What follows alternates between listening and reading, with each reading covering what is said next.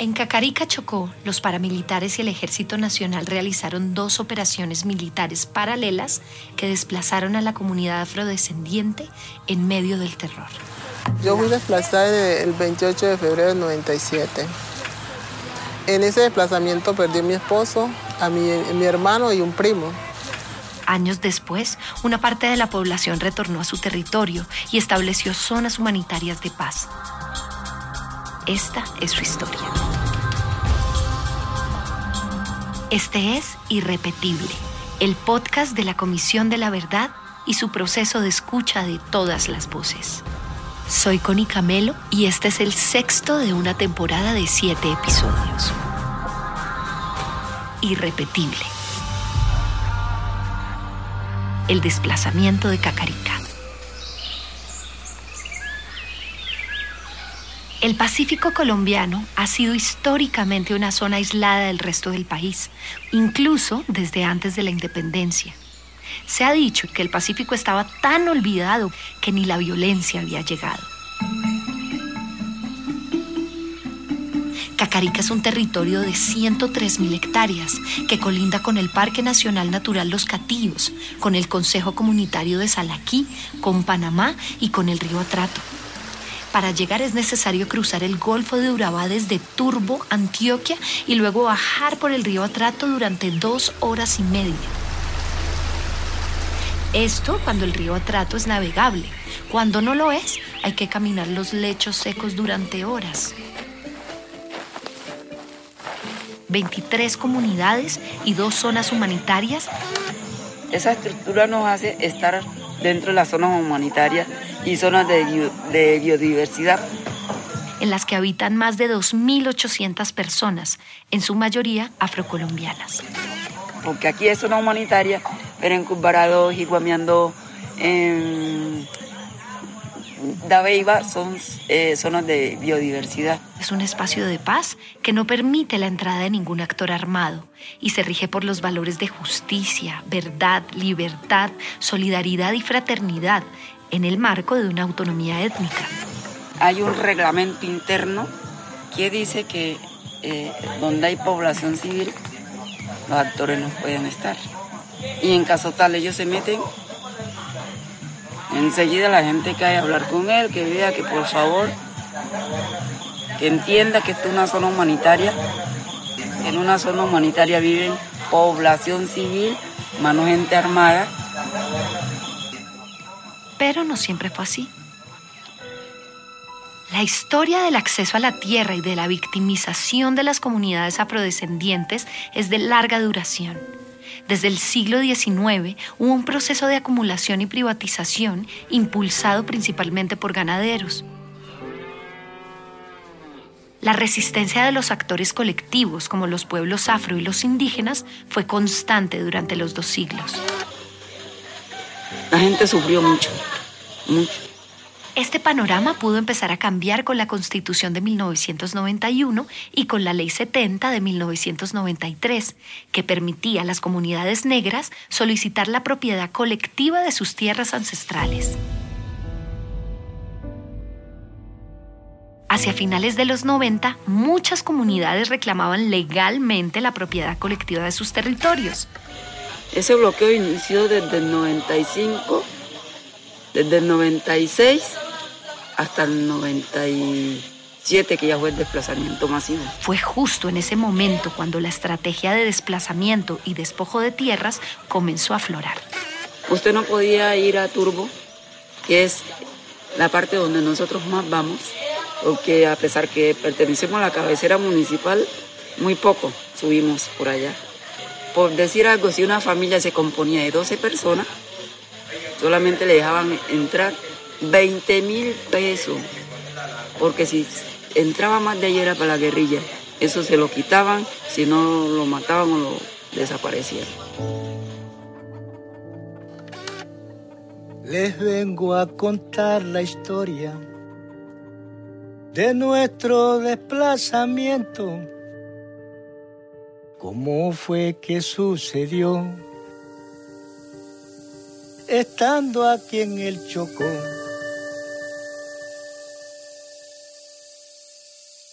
Los actores armados empezaron a establecer un control social muy estricto sobre la población de Cacarica, hasta que en 1997 el ejército y los paramilitares realizaron dos operaciones en el Pacífico colombiano. Los paramilitares conjuntamente con los militares nos dicen que tenemos tres días cada uno de los que vivíamos en sus comunidades para desocuparla porque íbamos a, iban a sacar a la guerrilla del territorio. Entonces con esa, con esa justificación fue que nos desplazaron o nos sacaron de, de nuestra tierra. La operación Génesis del ejército y la operación Cacarica de los paramilitares asesinaron y desplazaron a la comunidad negra de Cacarica hacia Turbo en Antioquia y hacia Panamá. Así detalladamente lo que pasó fue un, hubo un desplazamiento haciendo ejercicio a la, operación Génesis que fue del 24 al 27 de febrero del año 1997. Esto fue una acción conjunta entre militares y, y las AUCC, los paramilitares. Y los militares fue en ese entonces el comandante de, la brigada era, era, el general Rito Alejo del Río y era quien, pues no comandaba la tropa, pero sí estaba bajo el mando de él. Se hizo esa operación, donde 23 comunidades fuimos violentamente sacados de nuestro territorio. Todavía se recuerdan esos momentos tan difíciles que se vivieron en Cacarica por el terror del paramilitarismo. Y mm, asentadas obligatoriamente en, el municipio de Turba, Antioquia, otros cruzaron la frontera a Panamá. En Cacarica reinó el terror. Los paramilitares atacaron con disparos y granadas a muchas de las casas y luego identificaron a líderes sociales para asesinarlos. Entre muchas acciones violentas, descuartizaron al líder Marino López Mena y usaron su cabeza como balón para jugar fútbol.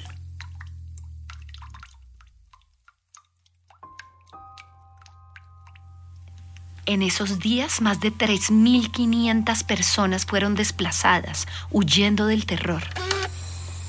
Como pudimos, pudimos nos fuimos con botes, con nuestros hijos e hijas, casi sin nada, porque todo lo habían quemado, lo habían acabado, mm, nos destruyeron todo lo que habíamos construido durante tantos años de, de trabajo, ¿no?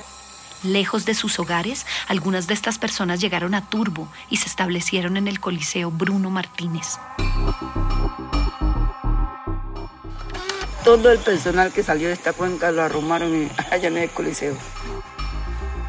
Ahí pasamos la, el trapo con el manduco, no había agua para mandar a los niños a la escuela. Uno se madrugaba a las 4, 5, 3 de la mañana a pedir agua en esos colegios. Era que nos colaboraban. De ese balde de agua tenía que cocinar, bañar a los niños y bañarse usted. Lo que tenía que hacer uno mojaba un trapo y se lo pasaba a los pelados para que quedara para cocinar. Entonces fue algo para nosotros fue muy duro, pero a pesar que fue duro, nos organizamos y logramos retornar. Dos años después de su desplazamiento, las comunidades de Cacarica obtuvieron la titulación colectiva de su territorio y empezaron a dar los pasos hacia su retorno. Pero retornamos porque nosotros somos del campo. Nosotros no sabemos hacer nada en, la ciudad. ¿Qué vamos a hacer? A morirnos de hambre, a mendigar. Porque en su mayoría los adultos no somos estudiados. Entonces, hágame el favor, un, un campesino en la ciudad, ¿qué hace? La titulación colectiva de la tierra fue conseguida en 1999 y la lograron por medio de la organización social y haciéndole peticiones al gobierno. Teníamos un título colectivo de comunidades negras, etcétera, etcétera, y ya teníamos el primer punto. El otro punto era eh, el desarrollo comunitario, era volver a, el tema de las vías, escuelas, etcétera, eh, puestos de salud pero todavía faltaban muchos más logros por conseguir. El, otro punto era protección. El papel de la fuerza pública era hacer un trabajo perimetral a los alrededores de, los espacios humanitarios. Y nos acompañaba dentro de la vicepresidencia, defensoría, bueno, no, eh, organismo normado del Estado. La organización de las comunidades desplazadas dio sus frutos al construir la comunidad de autodeterminación, vida y dignidad de Cacarica, Cavida. Y el otro era reparación moral. porque tenían que quedar para la historia lo que nos pasó a través de, de monumentos, libros y una película. Esas cosas las pedimos, que hasta hoy pues ha sido, no sabe cómo es el proceso aquí en Colombia, es complicado. A partir del año 2000 empezaron a retornar a sus tierras para construir espacios humanitarios, libres de violencia y donde no pueden entrar los actores armados. Hemos tenido dificultad porque algunos no lo entienden, porque creen que es que somos enemigos. Y la idea no es de ser enemigo con ninguno, sino que cada quien desde su lugar. Nosotros optamos por organizarnos, ¿cierto? Ellos optaron por su arma, nosotros eso lo respetamos, pero que nos respeten la decisión de nosotros también, que no queremos estar involucrados en la guerra. Año tras año se realiza el Festival de las Memorias Somos Génesis para conmemorar el desplazamiento de la comunidad negra de Cacarica y su retorno. Al festival asisten víctimas del conflicto de todo el Bajo Atrato y victimarios de las FARC y de las AUC, Autodefensas Unidas de Colombia. En 2019, durante la cuarta versión del festival, víctimas, excombatientes y miembros de los mecanismos del Sistema Integral para la Paz se reunieron para inaugurar el primer módulo de la Universidad de la Paz en ese territorio. En la quinta edición, entre febrero y marzo del 2020, justo antes de la pandemia, hubo actos de reparación, desde la reubicación de monumentos hasta una movilización simbólica por el río Atrato hasta la zona humanitaria Nueva Vida. Fue declarada zona humanitaria en el año 2004. Somos hermanos, somos hijos de campesinos, así que aprovecho todo este medio para decirle a todos los actores armados, como el gobierno también ha participado a todo lo que ha pasado en Colombia, todo el dolor y el sufrimiento, de que por favor, la guerra no es la solución. En 2013, la Corte Interamericana de Derechos Humanos declaró la responsabilidad del Estado colombiano frente a los desplazamientos y otras violaciones de derechos humanos causadas en la cuenca del río Cacarica por la Operación Génesis. Este fue otro de los pasos para la reparación a las comunidades. La comunidad negra de Cacarica sufrió uno de los peores momentos del conflicto en Colombia, pero a través de la colaboración logró retornar a sus territorios y establecerlos como espacios humanitarios. No todo está solucionado. Todavía hay problemas de transporte, infraestructura, salud y de educación en su territorio. Pero ha sido clave el acompañamiento de organizaciones como la Comisión Intereclesial de Justicia y Paz y el diálogo que se ha dado en sus festivales para retomar el proyecto de vida comunitaria. Esto, esto permite entonces, mi estimada amiga, que una vez más podamos escribir el- un libro, el, libro de nuestra historia, pero ojalá con la promesa de que no se vuelva a repetir, de que nuestros nietos, su- sus hijos, no vuelvan, a vivir lo que nosotros ya vivimos como adultos. En la región, todavía en 2021 había violencia, principalmente por parte del ELN y las bandas criminales. Pero la comunidad de paz de Cacarica sigue en pie y sigue creyendo en la paz. Creemos la paz, porque eso es lo que nos va a dar vida, nos va a mantener unidos, que nos unamos, que no viva eh, el uno por un lado y el otro por el otro, porque todos somos los mismos. Ojalá y todos nos cogiéramos de la mano y camináramos juntos.